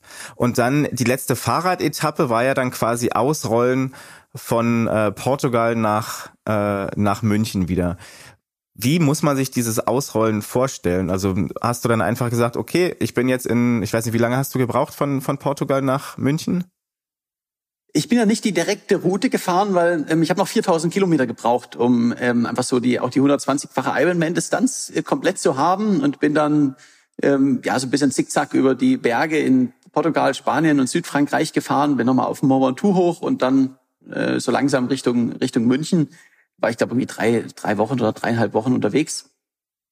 Das war für mich tatsächlich wie ein, ja, ein bisschen ausrollen, weil äh, durch Westeuropa radeln ist jetzt nicht wirklich eine große Herausforderung, wenn man gerade durch Mexiko gerannt ist. Und ähm, ich war vor allen Dingen, ähm, habe ich das einfach nochmal so richtig genossen, auch mal äh, wieder meine Ruhe zu haben, weil ich wurde in Mexiko dann, da ist mir so eine Straßenhündin gefolgt und ich wurde dann als deutscher Forrest Gump auch so eine nationale Berühmtheit dort und habe äh, habe Tausende von Leuten gehabt, die, die da mitgerannt sind und mir gefolgt. Und in, auf der Radstrecke hatte ich dann einfach mal äh, meine Ruhe und habe auch da so ein bisschen drauf geachtet, dass jetzt nicht jeder weiß, wo ich bin, sondern ich auch mal wieder ein bisschen verschnaufen kann, weil das ähm, ja die mediale Aufmerksamkeit, die kommt dann natürlich, wenn ich wieder in München ankomme. Und da habe ich das einfach nochmal genossen, ein bisschen einfach in der Natur radeln zu, zu wesen, weil eine sportliche Herausforderung war es natürlich nicht mehr diese Popularität, die du gerade in Mexiko angesprochen hast, die war ja wirklich enorm. Also es waren ja ganze Städte haben dich da empfangen, du hast Sonderempfänge von Bürgermeistern bekommen. Ähm, wie hast du das erlebt? War das Freude, war das Stress, war das ähm, positiv oder hast du es auch eher als belastend empfunden? Ich habe es größtenteils extrem positiv ähm, erlebt und auch äh, natürlich eine Riesenfreude. Also es, es war einfach einfach verrückt. Ich bin täglich nationale News gewesen und die Leute sind aus ganz Mexiko angereist, um, um mitzurennen. Ich habe meine Mariachi-Bands gehabt und Fanclubs und Bürgermeister, Gouverneure, Senatoren haben alle äh, mich empfangen und wollten ein Stückchen mitlaufen. Ähm, und die Mexikaner sind einfach so herzlich und immer gut gelaunt. Das war unglaublich toll. Aber äh, es kam natürlich auch der Moment, wo es dann einfach nur anstrengend war, weil ähm, ich hatte das die letzten drei Monate täglich und äh, ich wurde ja überall erkannt. Also ich, ich konnte nicht mehr ins Restaurant gehen. Ich, wenn ich ins Restaurant gegangen bin, dann habe ich äh, vor dem Restaurant zwei bewaffnete Polizisten gehabt, die einfach aufgepasst haben und mir so ein bisschen die Leute vom Hals gehalten haben, weil ich einfach nicht mehr alleine essen konnte. Und ähm, ich konnte auch nicht mehr wild zelten irgendwie, weil sonst habe ich halt morgens um fünf ähm, die, die, die ersten Fans vom Zelt gehabt, die ein Selfie wollen. Und das ist auf die Dauer halt einfach nur nervig. Also ähm, daher äh, so ein richtiger Promi zu sein, ist äh, mal ein tolles Erlebnis für ein paar Wochen, aber ähm, auf die Dauer die, die absolute Hölle. Und dass du Promi auf Zeit in Mexiko wirst, hättest du dir wahrscheinlich vor Start der Expedition auch so nicht äh, gedacht, oder? Nein, überhaupt nicht. Also wo ich auch in Tijuana losgerannt bin, da hatte ich irgendwie so 200 mexikanische Follower auf, auf Instagram und bin dann, dann losgerannt, bin erstmal ja, praktisch alleine durch, durch Baja California gerannt. Und dann äh, kam das, dass mir eben so eine Straßenhündin 130 Kilometer zurückgerannt, äh, hinterhergerannt ist. Und das äh, wurde eine nationale News Story. Und dann äh, plötzlich war ich äh, der deutsche Forrest Gump und ähm, war dann nie wieder alleine. Also es kam völlig überraschend als du dann am, ich glaube, der 29. November war es, vor, vor ziemlich genau einem Jahr wieder in München angekommen bist, bist du jemand, der bei solchen Expeditionen lieber losfährt oder lieber ankommt? Ich komme lieber los. Ich fahre lieber los. Ähm, das ist für mich der schönste Moment von dem ganzen Projekt, einfach weil ich habe vorher erstmal ja so unglaublich viel zu tun und äh, habe ja ich selber weiß, ich schaff's, aber ich habe natürlich trotzdem ein Umfeld, wo von extrem vielen Zweiflern, extrem viel Negativität. Es gibt so viele Dinge, die noch nicht geklärt sind. Es gibt in dem Fall jetzt die ganzen Schwimmer und Triathleten und alle sagen, sag mal, wie, wie soll das funktionieren? Und ähm, in dem Moment, wo ich dann gestartet bin, das, das ist unglaublich befreiend, weil jetzt geht's einmal um die Welt und ähm, jetzt kommen ganz viele tolle Abenteuer und äh, eine tolle Zeit und irgendwie schaffe ich das auch. Und das ist unglaublich schön. Und also die Vorfreude auf das Ganze auch.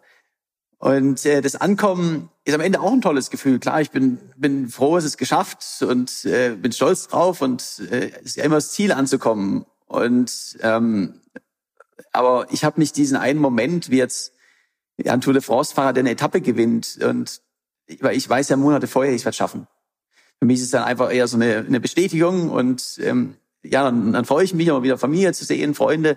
Und äh, ich schaue dann sogar sehr, sehr schnell vorwärts zum nächsten Projekt. Also ähm, ich brauche immer was Schönes, auf was ich mich auch freuen kann. Ist dieses schnelle nach vorne schauen vielleicht auch so ein bisschen Strategie, um, um so eine Lehre zu verdrängen, die da vielleicht da ist, weil du hast jetzt 14 Monate ein außergewöhnliches Leben geführt, du hast beim Cape to Cape 72 Tage ein komplett anderes Leben geführt. Ist das auch so ein bisschen, ich will nicht sagen, die Flucht nach vorn, aber doch so diese Möglichkeit und diese Strategie, um diese Lehre nicht erst aufkommen zu lassen? Äh, definitiv. Also ähm, ich weiß von vielen äh, Langzeitreisenden oder äh, generell Leute, die, also auch Profisportler nach ihrer Karriere oder, oder Weltreisen, die jetzt zwei Jahre unterwegs waren, da kommen viele zurück und haben dann Wochen oder Monate später Depressionen. Also es ist, ist gang und gäbe, weil einfach ähm, das für mich war das ja jetzt, jetzt mit Vorbereitung zwei Jahre mein Leben. Da war ja sieben Tage die Woche nichts anderes und äh, mit so vielen tollen Erlebnissen und allem. Dann bin ich zurück und die also die erste Freude und alles ist hinter hat es geschafft oder ist hinter einem und und und und was macht man jetzt? Also was wo ist die was für eine Aufgabe habe ich? Bin jetzt radel ich wieder um mein Haus rum. Also es ist ja irgendwie ähm, schon auch schwierig da zurückzukommen für für, für viele Leute. Ich habe das persönlich äh, nie gehabt, diese Lehre. Ähm, einfach, äh, weil ich, äh, ich meine, ich wurde jetzt auch direkt, äh, bin angekommen und zwei Tage später kam äh, Spiegel Bestseller raus und ähm, ich wurde dann von einer äh, Talkshow in die nächste durchgeschickt. Ähm, also da war nicht so die Zeit, um auch wirklich anzukommen. Aber äh, ich habe auch jetzt einfach aktuell, äh, mache gerade viele Firmen-Events und Vorträge und das macht auch super Spaß. Aber äh, ähm, ich weiß auch, ähm, es kommt wieder der Tag, wo ich mich darauf freue, es, es geht wieder los auf ein großes Abenteuer und äh, es geht wieder einmal um die Welt. Also ich brauche dieses, dieses Projekt auch, um was mich schon freuen kann, dass, ähm, damit diese Lehre nicht aufkommt. Du bist vermutlich schon mitten in der Planung für dein nächstes Projekt. Kannst du dazu schon was sagen oder ist es noch alles streng geheim? Das ist vollkommen richtig. Also ich mache nächstes Jahr ein sehr gro ein großes Projekt, so ein Zwischenprojekt. Da bin ich so fünf Monate unterwegs. Äh, wird auch sehr, sehr spannend. Und dann geht's äh, 2024 wieder einmal um die Welt. Ähm, ich kann nur so viel verraten, der Bart wird noch ein bisschen länger, also das Projekt auch. Und ähm, ist natürlich noch streng geheim. Kannst du eigentlich noch normal Fahrrad fahren? Also, ne, einfach mal zehn Minuten zu einem Kumpel oder um die Ecke zum Bäcker oder brauchst du immer irgendwie gleich das, das Extreme, das Langwierige, das Ausdauernde? Ich kann noch normal Fahrrad fahren. Also ähm, Fahrradfahren ist für mich auch ein Lebensstil. Und ich fahre einfach überall gerne mit dem Fahrrad hin, wenn es irgendwie geht. Ähm, ist einfach für mich das, das beste Fortbewegungsmittel der Welt. Bevor wir jetzt zum Ende kommen, ich habe noch drei, vier Halbsätze für dich. Äh, da würde ich dich bitten, dass du die einfach mal spontan äh, vervollständigst. Ich kann mir ein Leben ohne Fahrrad nur schwer vorstellen, weil weil das Fahrrad mich einfach ähm, überall hinbringt und ähm, ich die tollsten Momente im Leben auf dem Fahrrad habe. Der nervigste Teil bei der Vorbereitung einer Expedition ist? Die Bürokratie und äh, Visabeschaffung etc. Genehmigungen. Aber da bist du wahrscheinlich jetzt auch schon so ein bisschen Profi, oder? Beziehungsweise weißt, wo du wie nachfragen musst, um alles doch relativ äh, zügig und vermutlich ohne große Probleme, wenn es denn möglich ist, zu organisieren. Äh, absolut, absolut. Also da es geht, mit, geht natürlich schneller. Ich weiß, wie es funktioniert, aber ähm, irgendwelche Formulare auszufüllen ähm, macht keinen Spaß. Bevor ich auf meinen globalen Triathlon gestartet bin, hätte ich nicht gedacht, dass ähm, ich mal ein mexikanischer Volksheld werde. Du hast auch in deinem Buch geschrieben, dass du von Grund auf jedes deiner Projekte unterschätzt. Ist das Strategie oder ist es einfach dieses, dieser Realismus, dass du eh weißt, dass alles ganz anders kommt? Ähm, das ist auch Strategie. Ähm, also unterschätzen heißt, ähm, ich weiß, was was kommt ein bisschen, aber äh, das, das bessere Wort dafür ist, ähm, ich gehe von einem Best-Case-Szenario aus. Ich bereite mich für alles vor, aber ich glaube einfach fest daran, ähm, ähm, irgendwie klappt es auch. Also ein gutes Beispiel, wenn ich mal eine Lebensmittelvergiftung habe, dann fahre ich auch weiter. Eine Lebensmittelvergiftung kann einen Tag dauern, bis sie vorbei ist, kann aber auch fünf Tage vorbei äh, dauern, bis sie vorbei ist. Und äh, ich glaube halt immer daran, ähm, ja, in einem Tag wird es schon wieder gut sein. Äh, alles nicht so schlimm und äh, ist zwar oft nicht so, aber ähm, ich weiß es nicht und ich glaube einfach fest daran, morgen wird es wieder gut. Und so ist es auch bei einem riesigen Projekt. Der letzte Halbsatz, den ich für dich habe, in 10 oder 15 Jahren möchte ich? Nach wie vor Abenteurer sein und äh, viele weitere große, tolle Projekte in der weiten Welt machen. Jonas Deichmann ist Abenteurer von Beruf, er hat es gerade gesagt, und bestreitet dabei auch den Großteil seiner Expeditionen auf dem Fahrrad.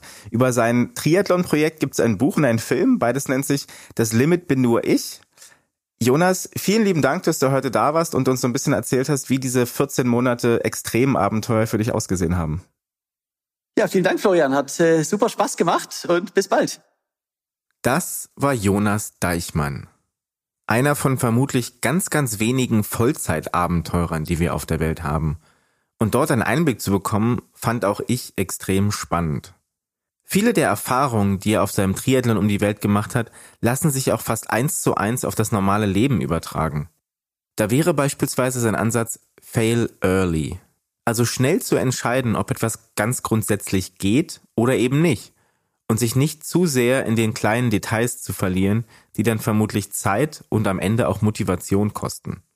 Dieses Mindset zu haben, dass es schon irgendwie weitergeht und dass man die Probleme erst dann in den Fokus nimmt, wenn sie wirklich vor einem stehen, ist vermutlich ein ziemlich gesunder Weg, sowohl in den Alltag als auch in große Projekte zu starten.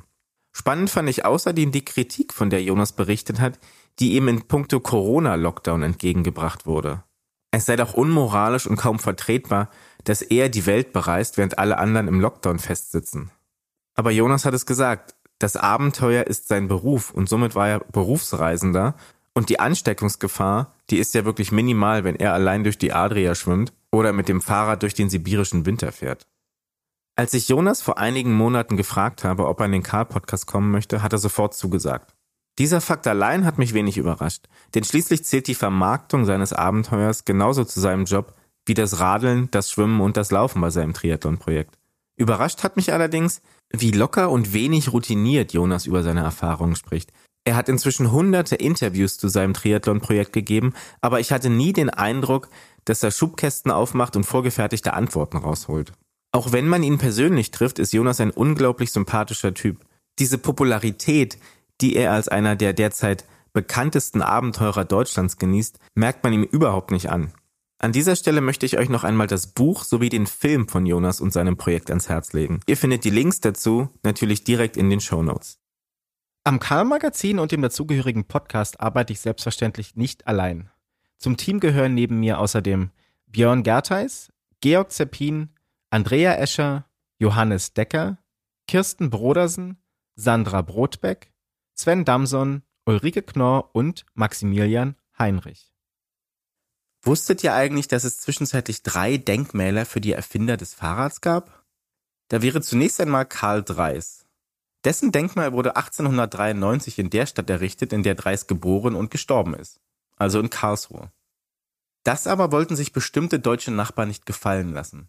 Und so stand schon ein Jahr später auch in Bar-le-Duc, einer kleinen Stadt im Nordosten Frankreichs, ein Denkmal. Gewidmet ist es Pierre und Ernest Michaud. Vater Pierre und Sohn Ernest haben wohl das Hochrad mit Pedalen erfunden. Finanziert wurde das Denkmal übrigens durch einen Spendenaufruf der Sportzeitschrift Le Vélo. Noch früher dran aber waren die Briten. Wir schreiben das Jahr 1884 und sind in Coventry, mitten in England. Coventry entwickelte sich zu einem Hotspot für die Fahrradherstellung. Auch dank James Starley und dessen Neffen John Kemp. Die beiden nämlich entwickelten das Rover Safety Bicycle, das sogenannte Sicherheitsniederrad. Das war eine Weiterentwicklung des Hochrads, das dann doch ziemlich sturzanfällig war und somit auch für etliche Verletzungen sorgte. Die Starleys gelten, zumindest in Coventry, somit als Begründer der modernen Fahrradbranche. Mit diesem kleinen Exkurs in die denkmalgeschützte bzw. denkmalgestützte Historie von Karl Dreis und der Erfindung des Fahrrads sind wir auch schon am Ende der heutigen Karl-Episode angelangt. Neuigkeiten rund um die Fahrrad- und um die E-Bike-Welt sowie ein komplettes Archiv unserer bisherigen Podcast-Folgen findet ihr wie immer auf www.karl.jetzt. Und auch auf unserem Instagram-Account halten wir euch natürlich auf dem Laufenden.